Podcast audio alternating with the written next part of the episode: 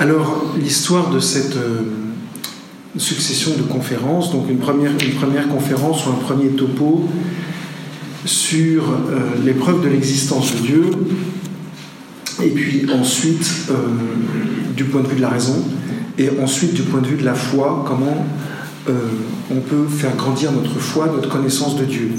Ce que nous allons faire aujourd'hui, c'est essayer de réfléchir sur la question de Dieu à partir de la raison. Donc on va, prendre euh, vraiment ce, ce biais-là, le biais de la raison. Je ne suis pas un philosophe et je ne suis pas un scientifique. Il y a des grands scientifiques ici. C'est génial, c'est vraiment une occasion merveilleuse. Vous allez pouvoir, je suis sûr, m'aider enrichir un peu mon propos. Donc, commençons. Un homme voyage dans un train qui fonce dans la nuit et il ne se souvient pas du moment où il est monté dans le train. Ça va Vous entendez le train tout, tout, tout, tout, Et l'homme est très très gêné parce qu'il est, on pourrait imaginer qu'il a la maladie d'Alzheimer. Et il dit au voyageur Excusez-moi, d'où venons-nous? Et où sommes-nous? Quel est notre but? Alors ses voisins ne savent pas répondre. Il va dans tout le wagon, il pose toujours la même question, mais personne ne sait lui répondre. Alors il s'emporte. Mais enfin, vous êtes tous fous. Personne ne sait d'où on vient, ni où on va, ni ce qu'on fait là. Et ça ne vous gêne pas. C'est pourtant ce que les gens vivent toute la sainte journée. Si vous allez dans la rue et que vous demandez à une personne euh, Est-ce que vous savez d'où on vient? Ils vous répondront pas, ou peu, ils diront Darwin, on en parlera tout à l'heure.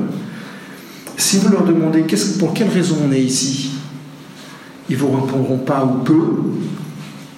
Ceux qui sont amoureux diront pour aimer euh, Josiane ou Robert, euh, pour transformer le monde à la rigueur, mais fondamentalement, pourquoi est-ce qu'on est là Ils savent pas. Et surtout où on va, ils savent pas. Et un paradoxe incroyable, c'est qu'on traverse cette vie sans savoir d'où on vient et sans savoir où on va.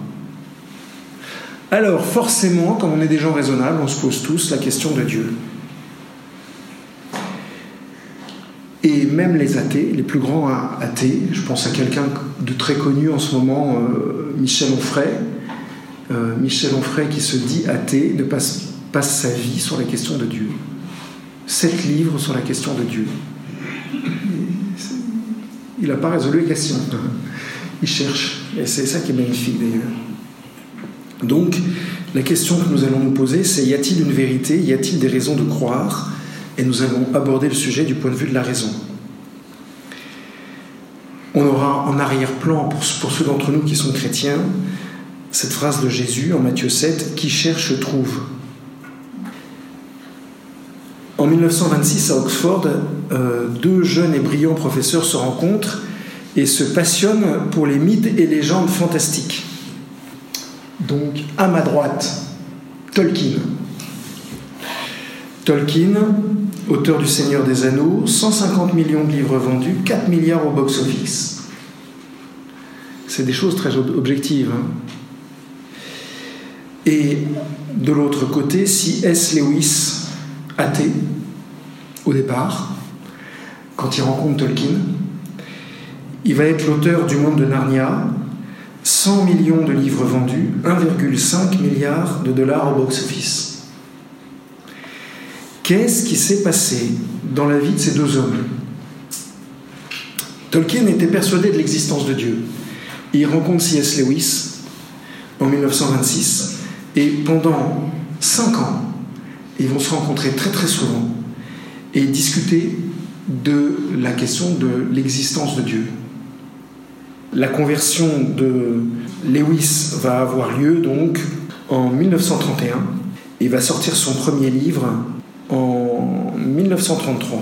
Lewis va être connu, comme Tolkien d'ailleurs, euh, pour être un des plus grands apologètes. Alors qu'est-ce que c'est qu'un apologète? Un apologète, c'est quelqu'un qui observe le monde et qui, à partir de son observation, en déduit l'existence de Dieu. Euh, C.S. Lewis euh, va écrire, alors je ne sais pas si vous avez vu Le Monde de Narnia, Euh, il y a un lion, c'est pas un hasard, c'est le lion de la tribu de Judas qui symbolise Jésus. Ils utilisent toujours tous les deux des, jeux de mots, enfin, Lewis va s'amuser avec ça, pour que ceux d'entre nous qui ont du mal à, aborder la question de Dieu dans l'Église puissent l'aborder hors dehors de l'Église. Et la question à laquelle euh, C.S. Lewis a répondu, c'est comment accéder à la vérité. Alors, on peut accéder à la vérité notamment de l'existence de Dieu, de quatre façons différentes. La première, c'est le livre de la création et, la loi naturelle.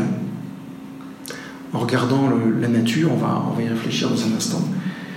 En regardant la nature, on, peut se, simplement accéder à, la, vérité de l'existence de Dieu. Euh, je faisais beaucoup de montagnes dans ma jeunesse, avec des montagnards, avec des, alpinistes qui très souvent étaient athées. Je crois qu'à chaque fois qu'on est arrivé sur un sommet, c'était toujours à peu près la même histoire. Euh, waouh C'est d'une beauté divine. À chaque fois, l'exclamation était de l'ordre du divin. Comme s'il n'y avait que Dieu qui pouvait euh, être à la hauteur de ce qu'ils étaient en train de voir. C'est incroyable ça me fait penser à une autre chose que j'observe euh, souvent et que j'ai eu l'occasion d'observer très récemment grâce aux fiancés euh, qui sont aujourd'hui mariés et qui sont au fond de cette salle.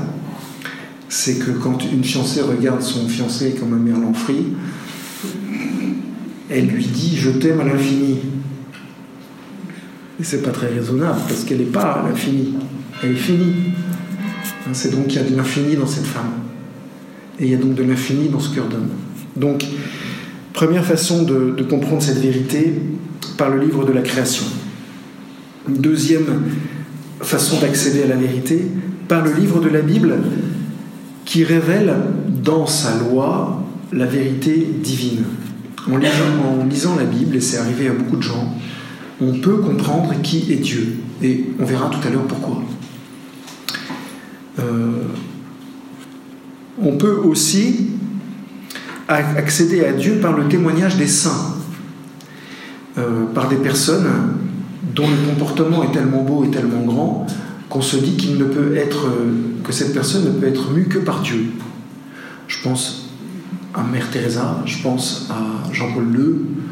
Quand même, souvenez-vous du jour de la mort de Jean-Paul II et euh, ce hurlement dans la foule tout d'un coup, au moment où la, cérémonie commence, et les gens se mettent à hurler Santo subito, Santo subito, c'est pas arrivé depuis des siècles. Ça faisait des siècles que ça n'était jamais arrivé. Mais les gens reconnaissaient dans cette, personne euh, qu'est Jean-Paul II, euh, II, qu'est Jean-Paul II, un saint. Quand on regarde Mère Teresa, quand euh, on entendait parler de Mère Teresa ou qu'on vivait avec elle, on n'avait pas beaucoup de difficultés pour savoir que cette femme était une authentique sainte. Et il y a des tas de gens qui peuvent être, euh, ne pas être chrétiens, ne pas être croyants, qui peuvent être euh, des simples gens, mais qui ont une telle exigence de l'amour, de la vérité et de, et de la beauté qu'ils sont eux aussi d'authentiques saints. Je suis sûr que vous en connaissez.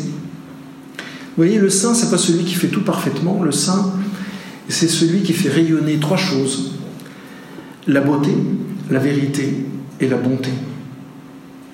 Vérité, bonté et beauté. Voilà. Donc, euh, quatre façons d'aller à la rencontre de Dieu. Donc, après 50 discussions, euh, C.S. Lewis se convertit, et comme je vous disais, il deviendra un grand apologète. Parmi les questions apologétiques euh, que C.S. Lewis a essayé de démontrer, on va en retenir cinq. La première, c'est la démonstration de l'existence de Dieu. La, deuxième, c'est la certitude de l'existence de Jésus. La troisième, c'est la fiabilité et la conservation des évangiles. Et la quatrième, ce sont les trois traits qui rendent Jésus unique. La cinquième, les raisons de croire chrétienne. Bien sûr, on est toujours sous l'angle de la raison. Alors, première vérité, c'est que le Créateur n'est pas de ce monde.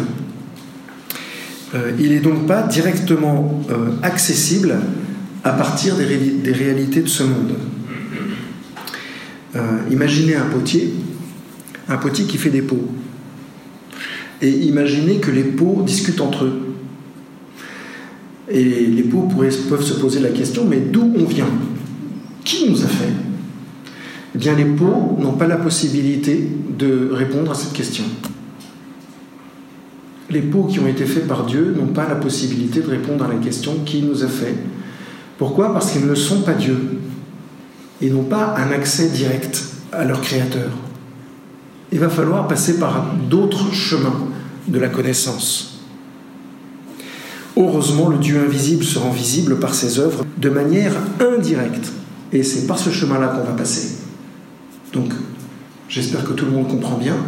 On ne va pas passer de façon directe, mais en utilisant une voie indirecte. Autrement dit, on va pas, je ne vais pas vous donner des preuves absolues parce que ça vous enfermerait et vous seriez obligé de répondre euh, dans le sens que je veux, mais on va utiliser plutôt des arguments. Et de cette façon-là, vous allez être libre. C'est ce que veut le Seigneur. Le Seigneur ne veut pas qu'en réfléchissant, nous soyons obligés de croire, en lui. Il veut qu'on soit libre. Voilà, donc de façon indirecte, comme une cause se fait connaître de manière certaine par ses effets. Voilà.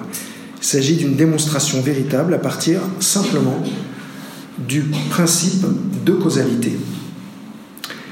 Alors, il ne peut pas y avoir d'effet sans cause. C'est un principe logique. Qu'est-ce que je veux dire par là? Imaginez une plage de sable fin.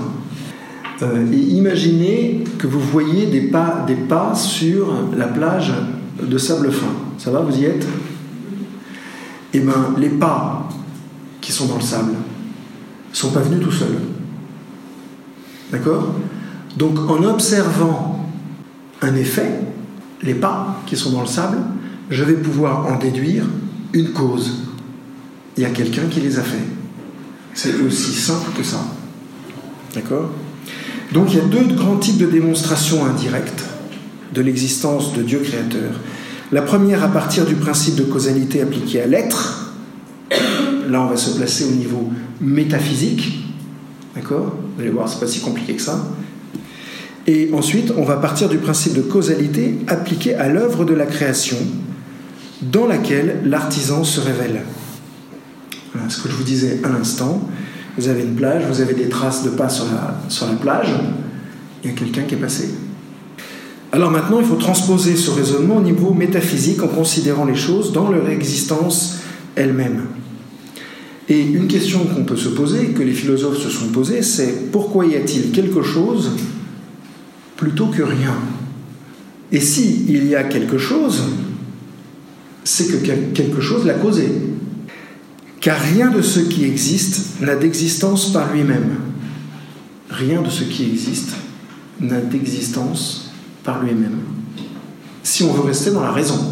Alors, un petit exemple de ça, et qui est très simple, quand je, quand je parlais, faisais à bout de cette conférence à des terminales, il me disait Oui, mais mon père, euh, euh, donnez-nous donnez un exemple concret.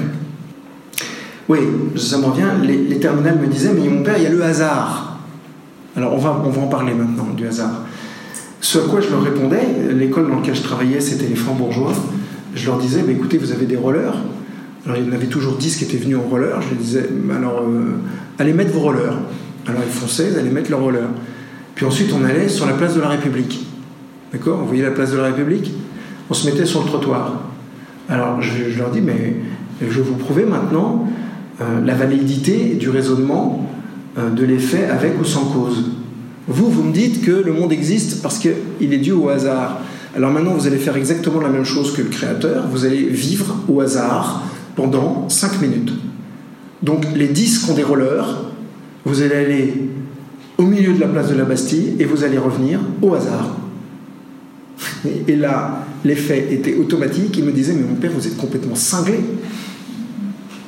Et je leur disais, mais il faudrait savoir est-ce qu'une chose peut exister, à savoir un aller-retour de 200 mètres en roller avec le hasard ou pas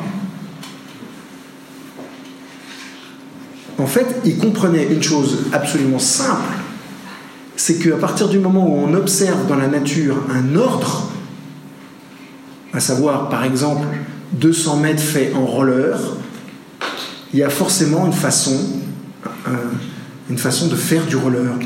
On ne peut pas se lancer dans 200 mètres de roller sur la place de la Bastille sans savoir faire du roller, sans avoir vérifié qu'il n'y avait pas de voiture et qu'on pourrait traverser les voitures paisiblement. Et donc, en fait, ça, c'est un raisonnement. C'est un ordre. Et donc, je leur disais, vous, vous vous comportez comme Dieu, vous mettez un ordre. Et bien, ce qui s'est passé dans l'univers, c'est exactement la même chose. On observe la création, mais si la création existe, c'est parce qu'il y a eu un ordre. Alors, petite parenthèse biblique, c'est bien ainsi que Dieu se révèle à Moïse dans le récit du, buisson ardent. Euh, Dieu, quand il parle de son identité, il dit Je suis celui qui est. C'est-à-dire, je suis celui qui est au commencement de toute chose. C'est ce qu'on va pouvoir lire dans le prologue de Saint Jean, par exemple. Et rien de ce qui existe ne s'est fait sans lui. Mais là, j'avance un peu. Donc, démonstration à partir des œuvres créées, la création porte partout la, trace d'une intelligence, euh, intelligence humaine. Imaginez une planète où on trouverait une rose ou une Ferrari. D'accord? Si on arrive sur une planète, je sais pas moi, la Lune, vous tombez sur une Ferrari, vous vous dites quoi? Qui a amené la Ferrari à cet endroit-là? D'accord? Si on se place toujours du point de vue de la raison, on peut se placer du point de vue de la foi et dire bah, Dieu a envoyé une Ferrari sur la Lune. Bon, ok. Mais c'est pas comme ça qu'un chrétien réfléchit. On va se dire mais qu'est-ce qu'elle fout là, cette Ferrari? C'est qu'il y a quelqu'un qui l'a mis. Pour une rose, c'est exactement la même chose. Si la rose existe sur la Lune, c'est qu'il y a forcément quelque chose qui a provoqué la naissance de la rose. Surtout que dans la rose, comme pour la Ferrari, Dieu s'est pas contenté, ou celui qui a mis le Dieu ou qui a mis la Ferrari s'est pas contenté de faire en sorte qu'il existe, mais il a fait en sorte que la rose soit belle, soyeuse et qu'elle sente bon. Vous avez jamais remarqué ça dans, dans, dans la nature? C'est que ce qu'il y a dans la nature, ce qui existe dans la nature n'est jamais simplement existant. Il y a toujours quelque chose de merveilleux. Prenez par exemple une pierre, je pense à à ce philosophe qui est prêtre, euh, Pierre Teilhard de Chardin, qui a beaucoup travaillé sur l'archéologie. Prenez une pierre, une bête pierre, la, pierre la plus bête du monde, d'accord? Placez un savant comme Pierre Teilhard de Chardin avec cette pierre, il tient la pierre dans la main et il vous dit, elle bouge. Et va même plus loin, il vous dit, elle évolue.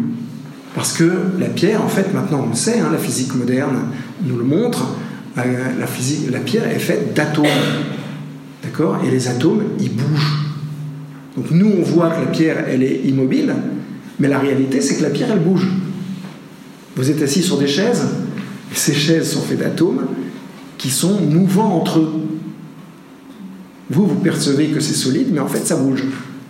Et, c'est comme ça, plus on réfléchit, plus on raisonne, et plus, en fait, on arrive à une vérité cohérente. En fait, il pourrait ne rien avoir sur la Terre, mais il se trouve qu'il y a quelque chose. Il y a une rose. Alors la question qu'on peut se poser, c'est comment est-ce qu'on va passer de rien à tout? Pour moi, c'est pas possible. Pour passer de rien à tout, c'est qu'entre les deux, il s'est passé quelque chose. Il y a quelqu'un qui a mis un ordre. Comment a-t-on pu passer de l'inerte au vivant? Alors, au XIXe siècle, on pensait que la vie était née dans un petit étang chaud. Je vous la fais courte parce que je ne suis pas scientifique, pas philosophe non plus, mais j'essaye un peu. On croyait à la, génération spontanée, mais on ne mesurait pas la complexité du vivant. Alors, la plus petite de toutes les cellules est faite de macromolécules. Ça va? Quatre macromolécules.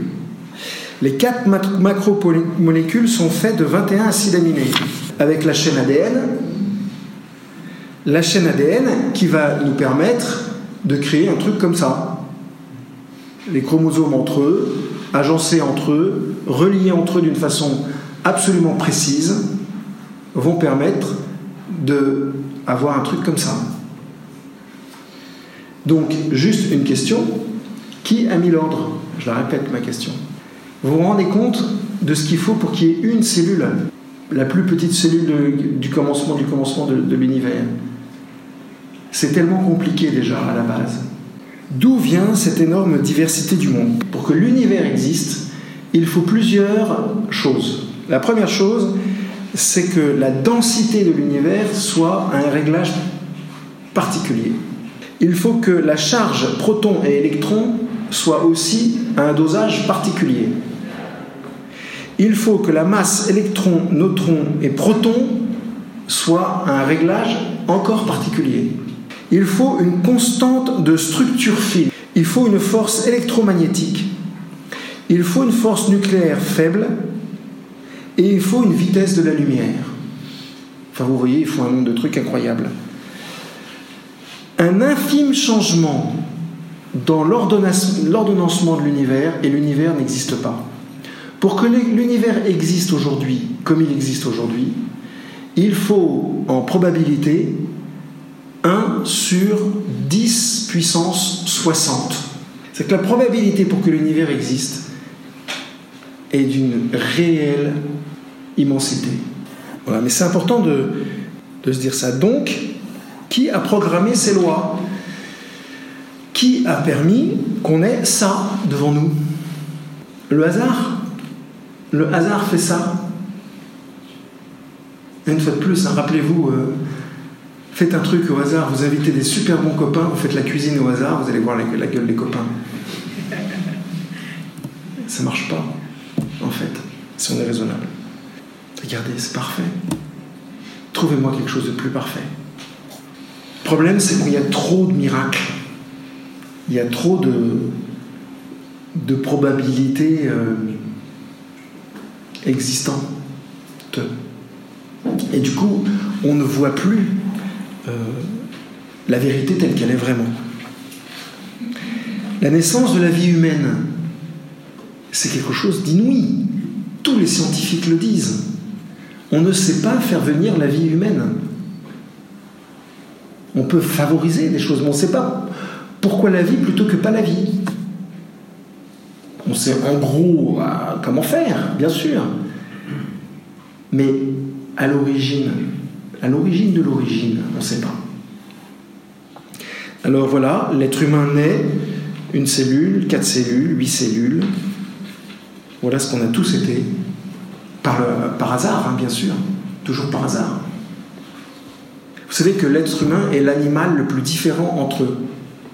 Entre chaque personne humaine, nous sommes l'animal le plus complexe entre nous. Et on trouve ça normal. C'est ça qui est important, vous voyez, il me semble, c'est de, ne pas trouver les choses normales. C'est l'émerveillement, il me semble, euh, la plus belle qualité des savants euh, dans lequel il faut entrer. Alors, comment est-ce qu'on a pu passer de la matière à la pensée? Euh, Peut-être que déjà, il faut avoir dans, notre tête cette phrase du psaume Je reconnais devant toi le prodige, la merveille étonnante l'être étonnant que je suis. Nous sommes des êtres étonnants. L'homme est fantastique. je rêverais qu'un jour, euh, on fasse une retraite avec les fiancés et il y aurait une heure d'exercice où les fiancés se regarderaient comme des merles en en se disant qu'ils sont étonnants. En prenant conscience de la merveille incroyable qu'est l'autre, qu'est la personne humaine. Alors il faut expliquer cela. Vous, vous croyez que Dieu a pris de la terre dans ses mains et qu'il a fait tout cela? Et vous? Vous croyez que la terre s'est mise en mouvement toute seule pour faire tout cela? En fait, on a le choix entre deux visions ou deux croyances. On peut penser que c'est l'œuvre d'un Dieu créateur et donc d'une intelligence supérieure, logique, ou on peut croire que c'est l'œuvre absurde du hasard, et donc que tout s'est fait tout seul, sans intelligence. En fait, ce qui est intéressant, c'est qu'on n'a pas le choix d'une troisième possibilité moyenne. Il y a ou la possibilité d'une création divine, ou la possibilité du hasard. Il n'y a pas de choix intermédiaire. C'est ça qui est incroyable. Donc c'est ce que je vous disais tout à l'heure, hein. retourne à notre rose. Quelle technologie géniale dans cette graine qui produit une rose qui se reproduit. Mais pourquoi est-ce beau en plus? Pourquoi est-ce soyeux en plus? Et pourquoi est-ce que ça sent bon? Ça pourrait être moche, rugueux, épais. Mais ce n'est pas le cas. Ceux qui croient au hasard doivent expliquer non seulement pourquoi c'est génial, c'est la première chose qu'ils doivent expliquer. La deuxième chose qu'ils doivent expliquer, d'ailleurs qu'ils font jamais, hein, c'est pourquoi en même temps c'est beau, soyeux et parfumé. La grandeur et la beauté des créatures font par analogie contempler leur créateur. Ça, ce que vous voyez devant les yeux, c'est l'univers quand la lumière s'est créée. on a pu remonter dans le temps grâce à des télescopes incroyables. Ça, c'est le premier jour de l'univers.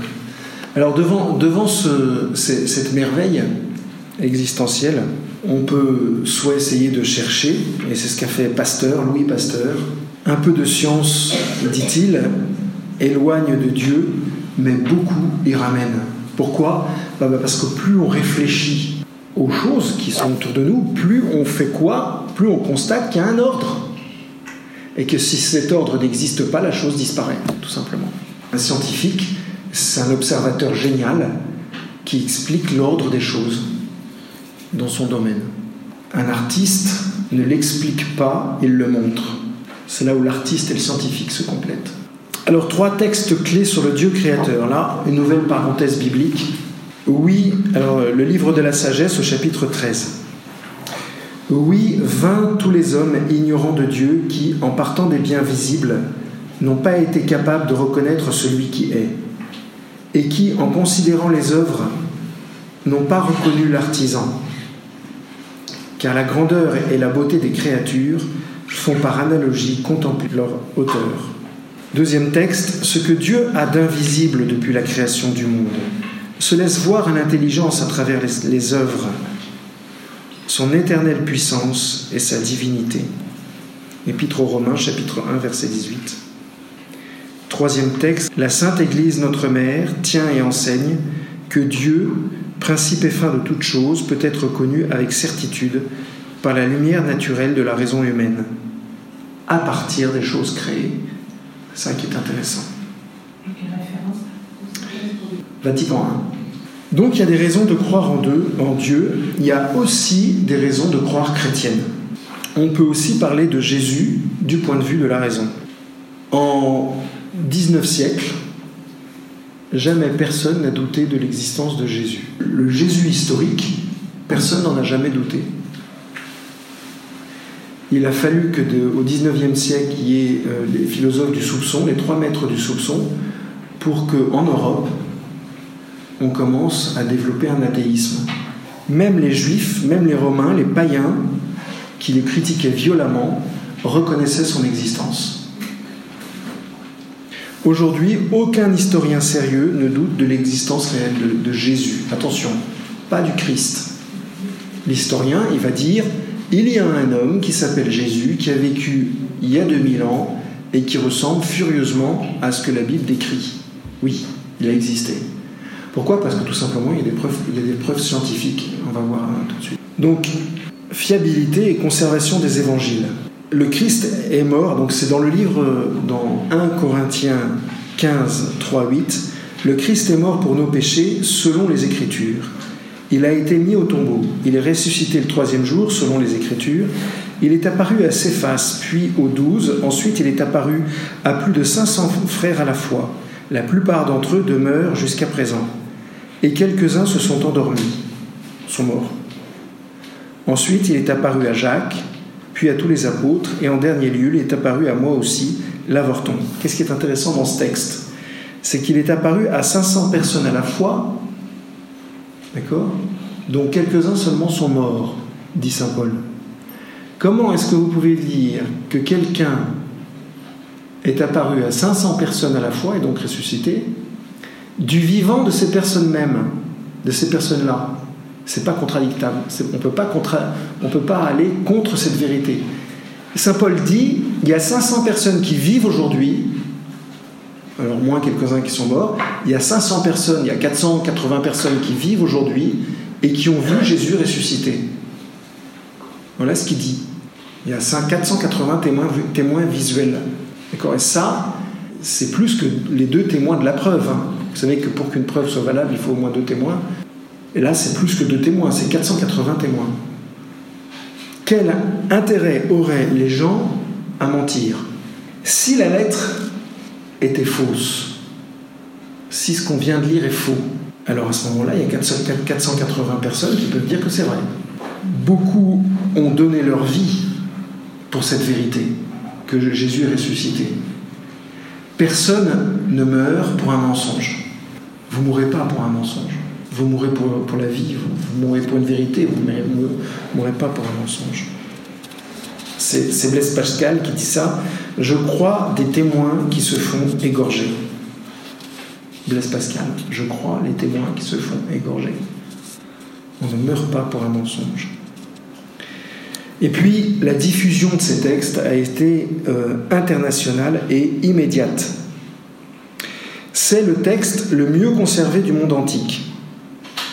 À titre de comparaison, il y a 10 exemplaires de la, guerre des Gaules, hein, et il y a euh, le même nombre d'exemplaires pour Hérodote, et 8 pour je ne sais plus lequel. La guerre des Gaules, Hérodote et moi, ça va m'en venir. Pour la Bible, au même moment, il y a 5000 exemplaires en grec. Il y a 10 000 en latin, 9 000 dans les autres langues, et il y a 36 000 allusions aux pères de l'Église, aux écrits des pères de l'Église. Les pères de l'Église, ce sont les, c'est la deuxième source de la foi chrétienne avec l'Évangile. Ce sont des, savants qui ont, qui ont pensé la présence de Dieu, qui ont pensé l'existence de Dieu, et qui ont fait des découvertes tellement importantes que la foi de l'Église est basée dessus. C'est quand même dingue, la disproportion. Il n'y aurait pas de gens qui se seraient embêtés à faire de la recopie euh, si c'était pas vrai. Sans doute vous avez entendu parler de Qumran. Le Qumran, c'est un des plus vieux manuscrits du monde. Et dessus, euh, alors, Qumran, c'est des manuscrits qui ont été découverts en Terre Sainte et qui ont euh, gardé euh, les écrits de la Bible, ou plutôt qui ont pu vérifier que les copies qui avaient été faites à partir de manuscrits comme celui de Qumran étaient des copies fiables. Il est donc certain que Jésus a existé, que les évangiles sont fiables. Et donc, si Jésus a vraiment existé les évangiles sont fiables, ce qu'a dit Jésus, il l'a vraiment dit. Ce n'est pas une invention. Et ça, ça va être intéressant à observer. Donc, je répète, ce qu'a dit Jésus, il l'a vraiment dit. Ça a été répété, ça a été recopié, ça a été, on en a parlé euh, et, on a transmis ces, vérités. Donc, certaines de, ces paroles ont été relevées et qui sont proprement stupéfiantes. Par exemple, Jésus a dit un truc que personne d'autre avant lui avait dit. Avant qu'Abraham ait été, moi je suis. Vous croisez Napoléon dans la rue et Napoléon vous dit euh, avant que le Père Antoine existe, euh, moi Napoléon j'ai existé. Alors soit c'est Dieu, soit c'est un fou. On a, en fait, ce qui est intéressant, c'est qu'on n'a toujours que l'alternative entre ces deux possibilités. Soit c'est quelque chose d'incroyablement vrai et libérant, Dieu est à l'origine de tout, soit c'est de la folie. Une autre chose qu'a dit Jésus, je suis le chemin, la vérité et la vie. C'est pareil ça. Vous rencontrez quelqu'un dans, la rue qui vous dit Je suis le chemin, la vérité, la vie, il y a deux possibilités soit c'est un fou furieux, soit c'est Dieu. À vous de choisir. Donc Jésus n'est pas un grand homme ou un prophète, soit il est celui qu'il dit être, soit il est un fou ou un menteur. En fait, du point de vue de la raison, toujours, euh, Jésus oblige chacun à un choix. Alors sa vie, un seul homme a parlé et agi comme étant l'égal de Dieu.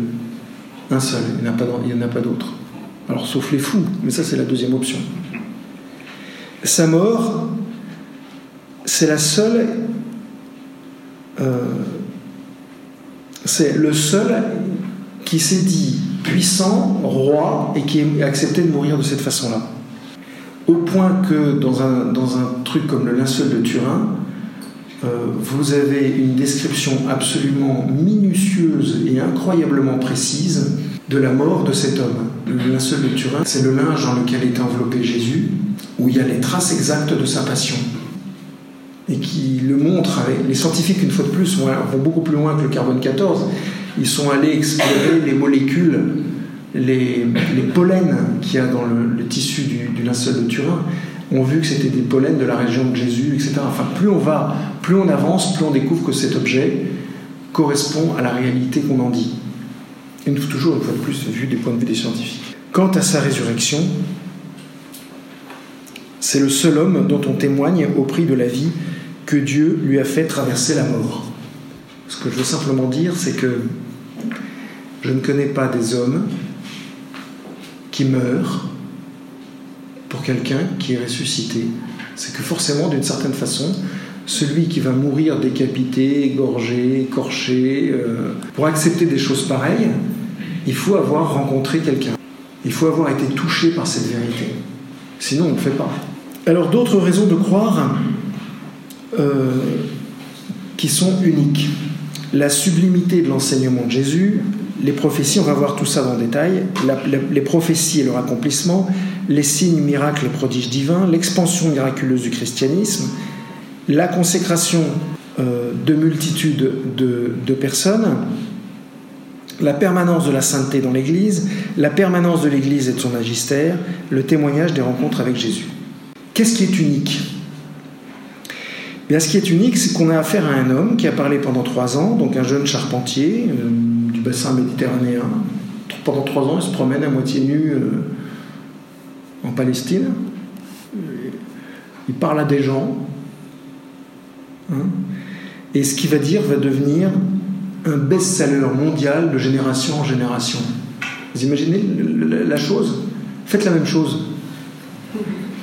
Vous vous, donnez trois ans, et pendant trois ans, vous allez dire des merveilles. Bah, il y a de grandes chances pour qu'on meure avec. Euh, vous mourriez euh, au milieu du désert euh, sans que jamais on n'entende plus parler de vous. Sauf si vous répétez les paroles que Jésus a dit, bien sûr. Hein.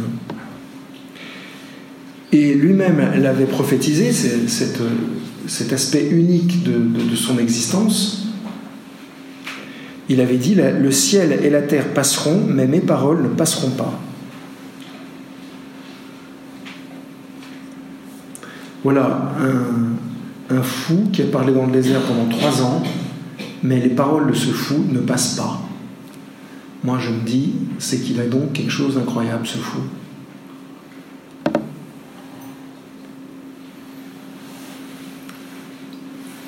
Alors, un petit sondage, euh, alors qui vaut pas parmi vous, un peu moins parmi vous. Euh, souvent, je fais ce sondage avec des jeunes et je leur demande qui a lu Le Seigneur des Anneaux En général, grosse dizaine, grosse, oui, grosse dizaine, quinzaine, sur une classe de 30, 40. Qui a lu Narnia? Pareil, en général les mêmes. Qui a lu Eragon? C'est de la science-fiction. 10. Et qui a lu les évangiles? Zéro. C'est-à-dire que ce qui est fascinant c'est que vous, sortez de la basilique, vous allez dans la rue, vous demandez aux gens qui a lu Harry Potter, vous tombez à peu près à chaque fois sur une réponse positive de quelqu'un qui a lu au moins un bout d'Harry Potter. Mais si vous leur demandez est-ce qu'ils ont lu les Écritures, ils vous diront non. Pourtant, c'est le livre le plus vendu au monde. Il n'y en a pas d'autre. Et une fois de plus, ça décrit les activités d'un fou qui a parlé pendant trois ans dans le désert. Mais personne s'en intéresse. C'est fou quand même. C'est inouï. Il y, a un décalage dans, dans la réalité. Ce qui est aussi unique, c'est qu'une multitude d'hommes complètent et précisent leur prophétie sur plusieurs siècles pour annoncer la venue d'Israël, en Israël, d'un Messie qui sera le sauveur du monde. Euh, vous prenez le livre d'Isaïe, mais vous prenez d'autres livres, le livre d'Isaïe parce que c'est le plus facile. 800 ans avant Jésus, on vous annonce quand Jésus va arriver. Alors c'est au point qu'à l'époque de Jésus, euh, et on en a une trace dans les Écritures, on était à peu près certain que Jésus allait arriver dans la dizaine d'années qui, qui suivaient par exemple, les mages arrivent chez Hérode, et quand Hérode reçoit les mages, il se tourne, je ne sais pas si vous vous souvenez, vers les grands prêtres, vers les prêtres, qui disent tous que Jésus, que son arrivée est prévue euh, pour bientôt à Bethléem.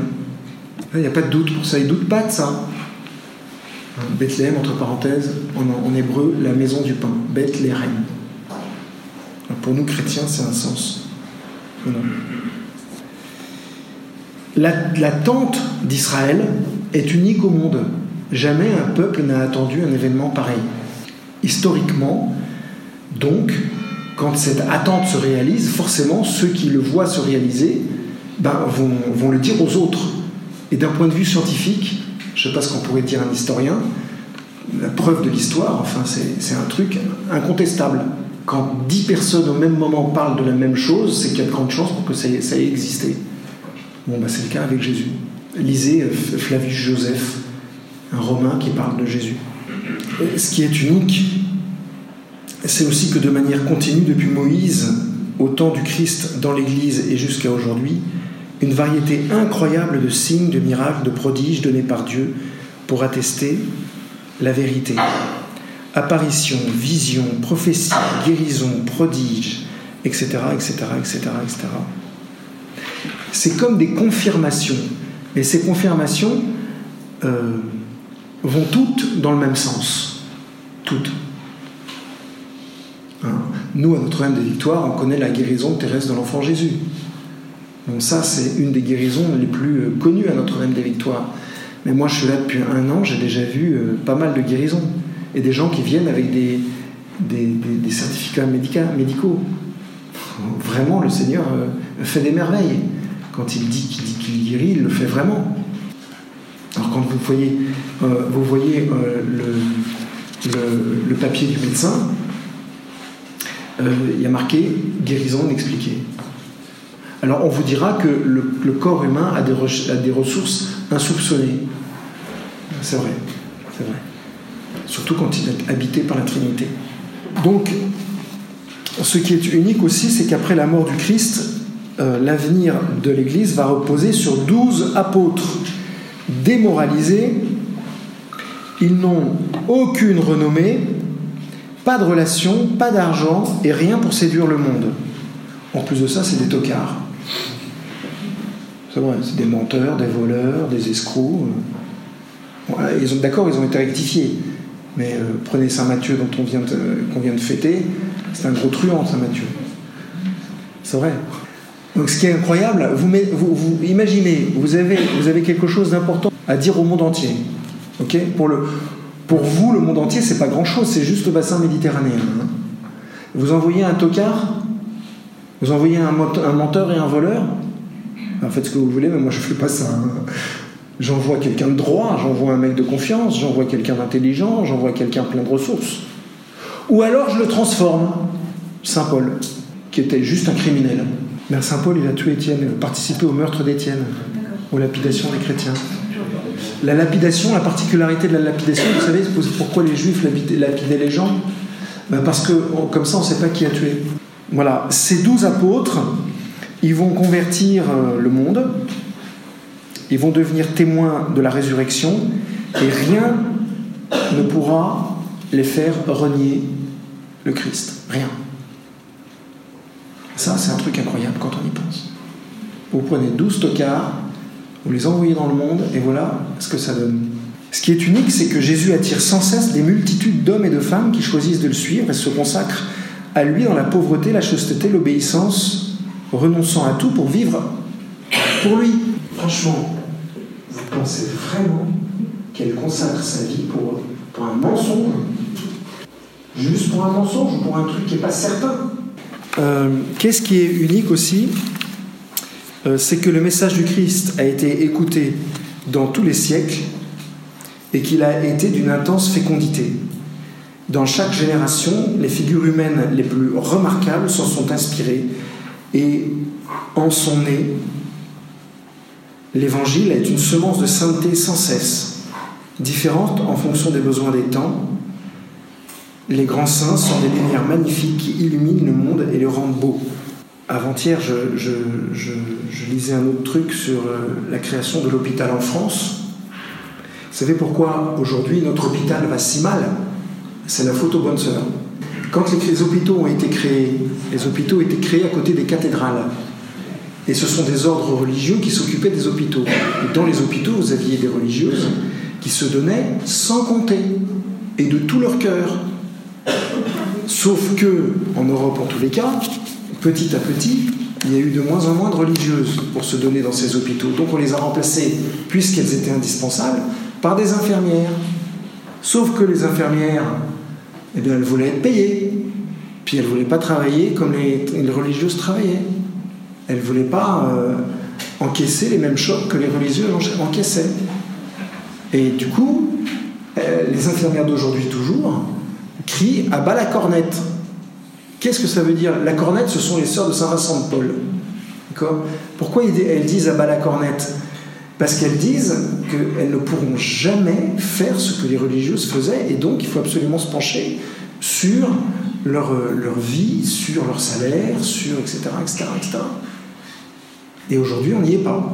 Ce que font les infirmières est, probablement euh, des actes les plus, les plus beaux qui soient et les plus lourds de conséquences qui soient. Sauf qu'avant, c'était fait par des bonnes sœurs, donc euh, c'est peanuts. ben non. Elles ont raison. Hein, euh. Mais vous voyez qu'en France, on est dans une, dichotomie, incroyable. À cause des bonnes sœurs. Il y a eu trop de bien qui a été fait par elles. Euh, donc ce qui est unique, si vous voulez, c'est tous les fruits qui sont nés de, de, cet événement, de ce type qui meurt sur la croix et de ce bouquin qui a été écrit euh, à partir de ce qu'il a dit euh, pendant trois ans. Ce qui est unique aussi, c'est la permanence de l'Église et de son magistère. C'est horrible ce qu'on vit à travers les journaux, et terriblement injuste parfois, mais pas toujours, parfois. Oui, mais bon, bah, du coup, ça nous permet de faire un travail un travail qui devait être fait. C'est absolument indispensable. Ça ne devrait pas exister. Mais ça existait. Alors en avant. Voilà. Changeons, évoluons. Euh, et puis soyons un peu plus un peu plus durs avec. Euh, ne tergiversons pas. Donc, permanence de l'Église et de son magistère. Désolé pour les, les Cassandres, mais l'Église a les promesses de la vie éternelle. Ensuite, huitième point, le témoignage des rencontres avec le Christ. Moi, je suis fasciné de, voir le nombre de ce que les gens peuvent raconter de leur rencontre avec le Christ. Je vais dans la rue, euh, là, Notre-Dame des Victoires, je tourne à gauche, euh, je tombe sur un magasin, un monsieur qui était en train de mettre une. Juste là, ça s'appelle Art, son, magasin, qui était en train de repeindre son magasin. Et puis l'échelle était euh, au milieu du trottoir. Alors je, rigole, je, dis je passe en dessous, au-dessus, on fait quoi Ça va J'enlève l'échelle, euh, vous allez venir au pinceau Je sais pas pourquoi, je sais pas ce qui m'a pris. Je me suis foutu de lui. Il me regarde et il me dit Vous êtes curé? Je dis Oui, je suis curé. Il me dit Ah, ça m'intéresse Il est descendu de son échelle. Je vous jure, hein, c'est arrivé il y a trois jours. Il descend, il descend de son échelle. Il me dit Vous êtes un vrai curé? Je lui dis Ah, ça? On ne peut pas faire plus vrai. Et il me dit, entrez dans mon magasin, je vais vous montrer quelque chose. Et il me dit, bougez pas, je vais à la cave. Bon, très bien. Bouge pas, promis, je ne vais pas m'envoler. Il descend à la cave, il revient de la cave avec une croix, je vous jure que c'est vrai, d'un mètre cinquante. Une croix d'un mètre cinquante sur au moins 80 cm. Je dis, mais qu'est-ce que vous faites avec ça? Il me dit, bah, j'ai pas le droit de faire des croix. Je dis, bah si, vous avez le droit de faire des croix. Et tout de même, je dis, mais qu'est-ce que vous faites avec ça? Il dit, voyez, monsieur le curé, je crois en Dieu. parce que j'ai rencontré Dieu. Et vous voyez, je voudrais que ça se voit dans mon art. Alors je me suis dit, qu'est-ce que je pourrais faire pour qu'on voit que je crois en Dieu dans mon art? Il a fait une croix. Et basta. Ce que je veux simplement vous dire, c'est que Dieu ne cesse d'agir dans ce monde. Et si vous écoutez les gens en parler, il ne s'agit pas d'aller leur dire Est-ce que Dieu existe? Tu sais bien que Dieu existe, etc. Non. Simplement, vous asseyez sur un banc, ce que je fais régulièrement en face de l'église. Ça, les bonnes sœurs peuvent le faire, mais moi je peux le faire. Je m'assois sur le banc et j'attends. Eh ben j'attends jamais longtemps. Hein. Ah, monsieur le curé, ça tombe bien. Vous savez, c'est comme les parents quand ils s'arrêtent dans la maison, qui se mettent dans le canapé à rien faire. Au bout de deux minutes, il y a toujours un enfant qui vient pour causer. Non, c'est vrai. Mais là, c'est pareil. Au bout d'un moment, il y a toujours quelqu'un qui vient. Souvent des gens simples, mais pas que. Donc, la huitième, euh, argument de l'existence du haut, du point de vue de la foi chrétienne, c'est ce qui se passe dans le cœur des gens, tout simplement. Je me souviendrai toujours de, ce journaliste qui a été euh, emprisonné, qui avait une Bible. Et le gars, bah, maintenant, il écrit des bouquins sur Dieu. Bref, il se passe des choses dans le cœur des gens et des choses qu'ils n'ont pas voulu ou décidé avant, mais ça leur est arrivé. C'est étonnant.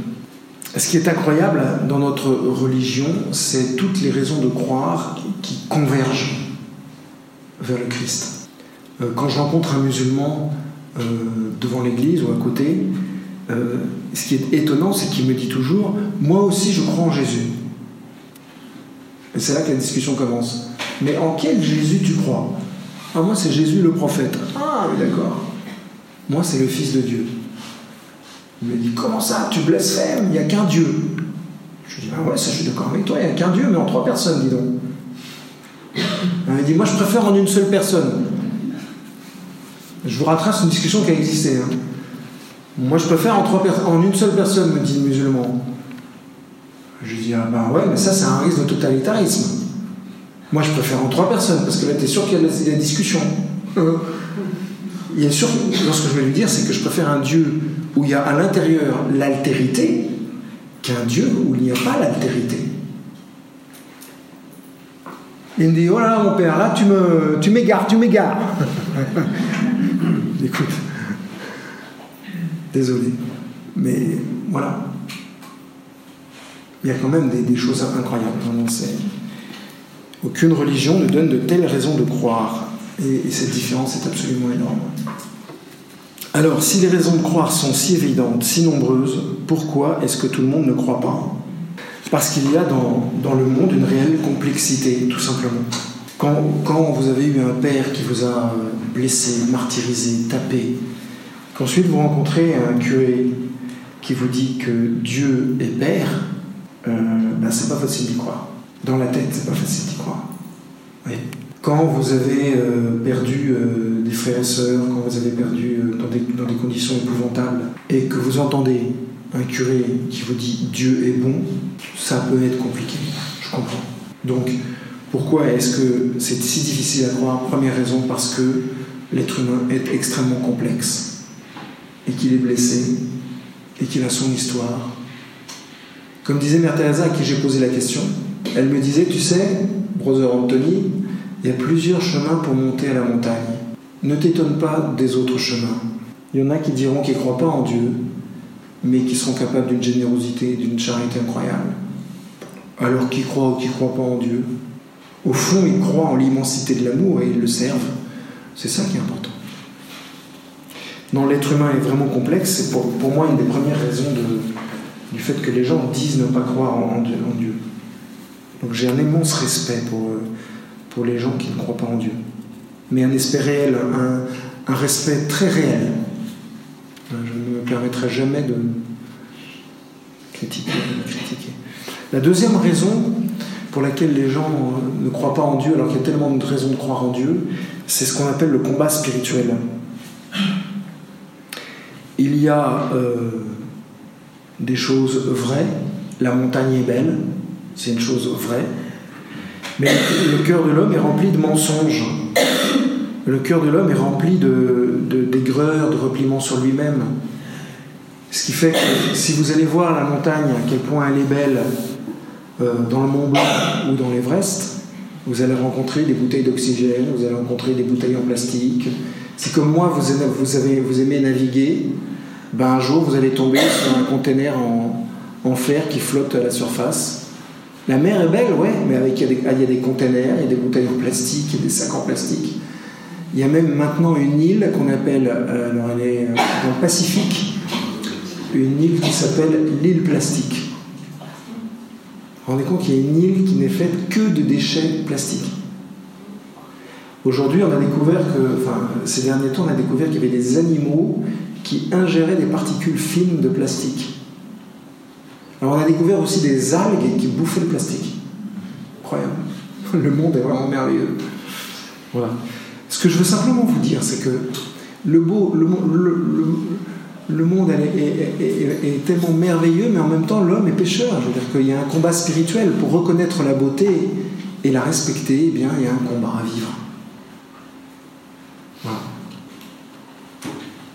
Et on est tous amenés à vivre ce combat. Qu'on ne croit pas en Dieu qu'on croit en Dieu, on est tous amenés, on est tous attirés vers la beauté, la bonté et la vérité. Et tous, notre comportement va être plus ou moins près de ces trois vérités beauté, bonté, vérité. Ça va? Vous promenez dans la campagne, comme moi, forcément, je fais ça le dimanche soir en général, dimanche après-midi.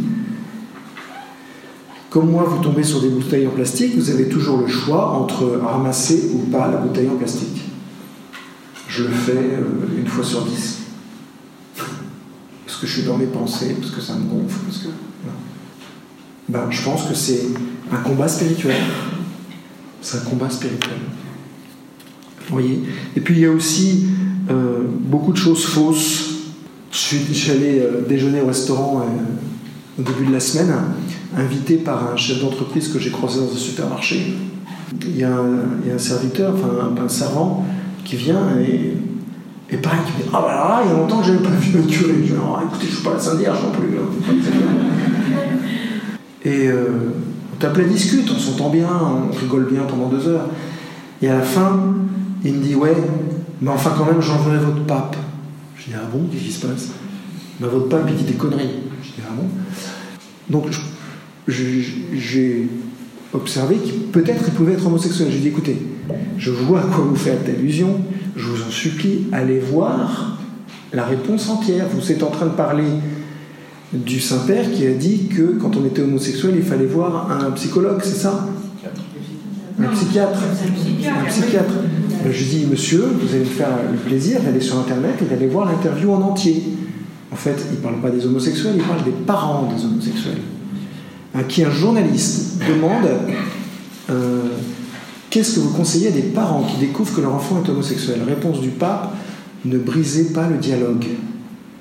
Ne brisez pas les liens. Gardez, gardez un lien constant avec eux. Euh, et le pape surenchérit à un moment, ça dure bien dix minutes, hein, sa réponse. Il, répète ça à peu près.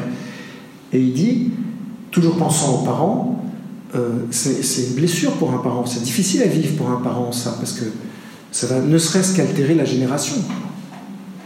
Euh, et il dit, et ça peut être des moments difficiles à vivre, et pour les passer, il peut être utile de rencontrer un psychiatre. Vous voyez, ça n'a rien à voir avec ce qu'ont dit les journalistes. Mais rien à voir. Et c'est ce que je, disais, je disais ça à, ce gars-là. Il me dit Ah, bah, c'est puisque c'est comme ça, je vais venir à la messe dimanche. Je dis Oh Il me dit Ouais, je vous jure, je vais venir à la messe dimanche. Je dis Ah bon, Dominique, vous allez venir à la messe dimanche? Vraiment il me dit Oh, je viens, c'est décidé, j'ai qu'une parole. Voilà, donc on aura un copain de plus dimanche à la messe. Mais vous voyez, comme c'est. Faut traverser des trucs, quoi. Le cœur de l'homme est compliqué, hein. le mien en premier. Alors, donc, il y a des quantités de choses fausses. Il y a aussi des quantités de faux prophètes. Il y a des tas de gens qui vous font croire que si on change les choses, ça va aller mieux demain. Donc il y a des faux prophètes, il y a des gens qui vous font, croire des choses qui ne sont pas vraies, tout simplement. Donc il faut les vérifier, il faut utiliser la raison, et puis croiser les arguments, Et puis, pas décider des choses comme ça à la légère. Ne donnez pas votre foi à la légère, je vous en supplie. Faut passer toujours par la raison. Quelqu'un qui vous dit qu'il a vu la, Sainte Vierge en trois dimensions, ben vous avez le droit de lui offrir un apéritif, vous avez le droit euh, d'aller passer un moment avec lui, vous avez aussi le droit de vous dire écoute, Polo, euh, tu faisais quoi? Maman, t'as vu la Sainte Vierge Dis donc. T'étais fatigué? Ah ouais, super fatigué. Hein. T'avais pris un médicament? Non. Vous voyez ce que je veux dire C'est que, bon, Rien de nouveau sous le soleil en fait. Et une autre chose aussi, c'est que la raison est moins décisive que le sentiment. Je répète, la raison est moins décisive que le sentiment. Les gens adhèrent beaucoup plus facilement à une vérité par le sentiment que par la raison. Regardez la puissance de la pub. Incroyable. Le sentiment vous fait, vous fait adhérer à des trucs. Euh, il suffit d'une forme, il suffit d'une couleur. Donc c'est vrai, les gens ne sont pas assez raisonnables à mon avis, ils ne réfléchissent pas assez. Du coup, ils s'embarquent dans des trucs invraisemblables. Parfois aussi, les systèmes de pensée peuvent enfermer. Par exemple, il y a des gens qui disent qu'ils doutent de tout systématiquement parce que c'est comme ça qu'ils ont été élevés. Ben ok, mais si vous doutez de tout systématiquement, euh, vous devenez fou. Je vous donne un exemple. Euh, Kant pensait que euh, toute vérité proposée devait être mise à examen. Bon, ben, si vous étiez qu'ancien, aujourd'hui vous ne seriez pas assis depuis une heure sur ces chaises à m'écouter, vous auriez d'abord vérifié que l'immeuble, qui date de 1700 euh, et des brouettes, ne va pas se casser la gueule. Vous auriez vérifié. Vous auriez vérifié aussi ce que vous avez mangé à midi. Vous auriez vérifié aussi que les, freins de la voiture euh, fonctionnaient. Enfin, c'est impossible de vivre comme ça. On est obligé de faire confiance. Il y a des, systèmes de, pensée qui sont enfermants. et puis il peut y avoir un voile sur la conscience de l'homme. Pour, pour, rencontrer Dieu, il, est nécessaire d'avoir de la bonne volonté et puis de chercher, tout simplement, et d'être vrai avec soi-même car qui cherche de bon cœur et sans a priori, Dieu se révèle tôt ou tard. Gloire à Dieu au plus haut des cieux et paix sur terre aux hommes de bonne volonté. Merci infiniment pour votre attention.